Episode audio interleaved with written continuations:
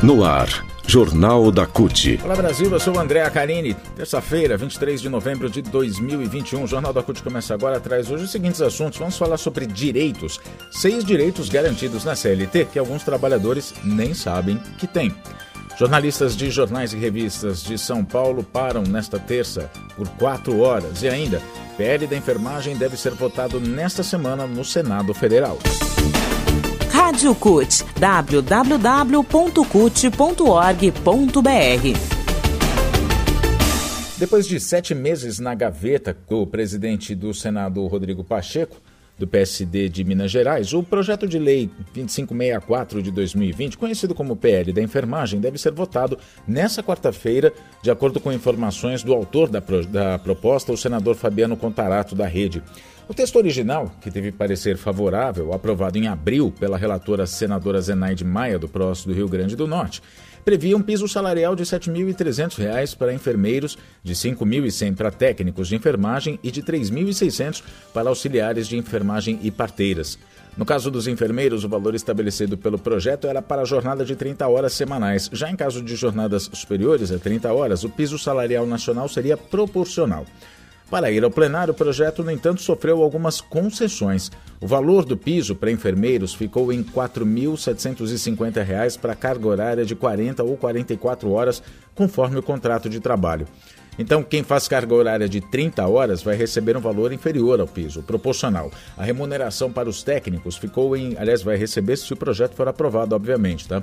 A remuneração para os técnicos ficou em R$ 3.290, ou seja, 70% do valor previsto para os enfermeiros. Já o salário dos auxiliares e parteiras, 50% do que será pago para os enfermeiros, que totaliza R$ 2.350. Na avaliação da direção da Federação dos Trabalhadores no Serviço Público Municipal do Estado do Ceará, FETANSE, são grandes as expectativas de que o projeto seja aprovado nesta semana, mas a mobilização da categoria tem que ser ampliada. A Enedina Soares, que é presidenta da federação, diz que é hora de sensibilizar os senadores pela aprovação desse projeto com as melhorias que foram inseridas na discussão. Piso e jornada de 30 horas já, ela diz. O Brasil tem 2 milhões e meio de profissionais de enfermagem, a maioria atua nas prefeituras como enfermeiros, auxiliares técnicos e parteiras. Do total, 89% são mulheres que têm dupla e tripla jornada, ou seja, são profissionais com mais de um emprego, além da jornada doméstica. Cerca de 2 milhões do total de trabalhadores da área são técnicos e auxiliares que estão especialmente vulneráveis aos subsalários. Quase metade dos profissionais, 45%, recebem salários abaixo de 2 mil reais. Somente 4 em cada 100 profissionais recebem mais de 5 mil reais. Giro Sindical.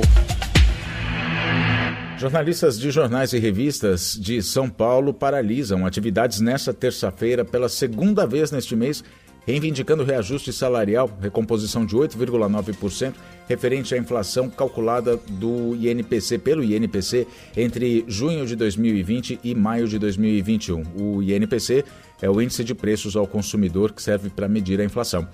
No último dia 10, a categoria cruzou os braços durante duas horas. Nesta terça-feira, a paralisação vai durar quatro horas. A bancada patronal, segundo o Sindicato dos Jornalistas de São Paulo, manteve a mesma contraproposta e pediu que a categoria apresente uma nova proposta para que as empresas tenham condições de dar continuidade às negociações. No último dia 9 de novembro, os jornalistas rejeitaram por unanimidade a proposta das empresas que ofereceram três faixas de reajuste e a volta da multa da PLR reajustada em 8,9%. A proposta dos patrões foi a seguinte: para salários até 5 mil reais, o reajuste salarial seria pela inflação, 8,9%, sendo 5% retro, retroativo à data base de junho e a diferença seria paga em janeiro. Já os salários entre 6 e 7 mil reais sofreriam reajuste de 6% em duas parcelas, sendo 5% em junho e a diferença em janeiro. Os salários maiores que 7 mil reais teriam reajuste fixo de 420 reais, sendo 350 retroativo a junho e a diferença paga em janeiro. O pagamento das diferenças se daria em duas parcelas, em novembro e dezembro. A categoria rejeitou essa proposta e reafirmou a reivindicação, o pleito, pelo reajuste de 8,9% para todos os salários, sendo 5% retroativo a junho. e informou às empresas a disposição para paralisação de quatro horas caso as negociações não avançassem. Não avançaram, é o que acontece então nesta terça-feira. Direitos.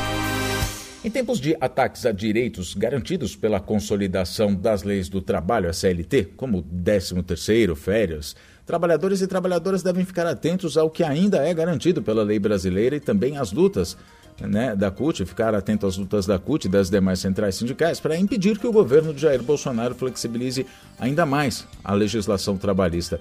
Foi essa luta, inclusive, que impediu o Senado de aprovar a medida provisória 1045, que já havia sido aprovada pela Câmara dos Deputados, que diminuía salários e acabava com vários direitos. Tem direitos que são, em muitos casos, esquecidos pelos trabalhadores, porque alguns nem sabem que têm ou então porque são deixados de lado por conta da pressão de empregadores exigindo produtividade. O Portal CUT listou seis desses direitos e ouviu um especialista que orienta o que o trabalhador deve fazer para exigir o cumprimento da lei. Historicamente, na relação capital versus trabalho, em especial em tempos de crise, patrões abusam do poder econômico para explorar os trabalhadores. No Brasil, esse cenário vem acontecendo desde 2016. O golpe contra Dilma Rousseff abriu caminho para a destruição de direitos da classe trabalhadora. Primeiro grande ataque foi a reforma trabalhista do ilegítimo Michel Temer. Mas há direitos que sobraram e devem ser reivindicados pelos trabalhadores. É sempre importante estar ciente desses direitos e sempre procurar a orientação do sindicato, da categoria, para se proteger contra eventuais tentativas dos patrões de não cumprir com suas obrigações. Dito tudo isso, vamos saber quais são esses direitos, alguns desses direitos que as pessoas talvez nem saibam que tenham. Descanso entre jornadas. A CLT determina que o espaço de tempo entre uma jornada e outra tem que ser no mínimo de 11 horas. Então, se você, digamos, fechou o dia às 6 horas da tarde, é direito seu começar a próxima jornada somente após as 5 horas da manhã do dia seguinte, respeitando o limite, inclusive, de 8 horas de trabalho por dia. Né? Vale ainda para os casos em que a jornada inclui horas extras. Então, se você fechou a jornada às 6 horas, mas fez hora, hora extra até às 8 da noite, então você só vai começar a partir de 11 horas dessa, de, de, depois desse, desse encerramento com as horas extras, né? o que daria no caso aqui às 7 horas da manhã já que a gente está falando sobre horas extras, horas extras, vamos falar sobre ela, como funcionam, sobre elas. Né? De acordo com a CLT, o limite máximo de horas extras que um trabalhador pode fazer é de duas horas por dia. De acordo com o advogado especialista em direito do trabalho, André Lopes, esse é um dos direitos mais esquecidos pelos trabalhadores. Ele diz que é muito comum que a gente se depare com situações em que os empregados trabalham por mais três, quatro ou ainda mais horas do que o legalmente permitido e de forma corriqueira, ou seja, não em situações extraordinárias que justifiquem isso. De acordo com ele, muitas empresas se aproveitam dessa situação, afirmando que os trabalhadores ou vão receber por essas horas ou elas vão ser compensadas em um banco de horas, fazendo crer que a situação é benéfica aos empregados. Só que isso envolve a saúde física e mental dos trabalhadores também, ok? Hora do almoço. Para jornadas superiores a 6 horas diárias, a lei garante um intervalo mínimo de uma hora por dia. É o artigo 71 da CLT que não mudou, continua como está. A lei ainda determina que o intervalo para almoço não pode ser de mais de duas horas, a não ser que haja alguma negociação em acordo coletivo.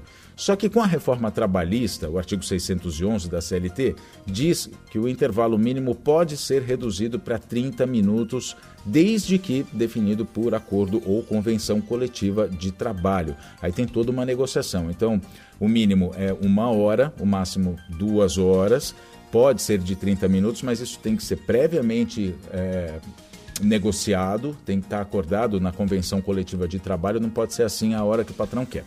Intervalo, já que a gente está falando sobre intervalo, para jornadas acima de 4 horas, é garantido ao trabalhador o intervalo de 15 minutos para descanso.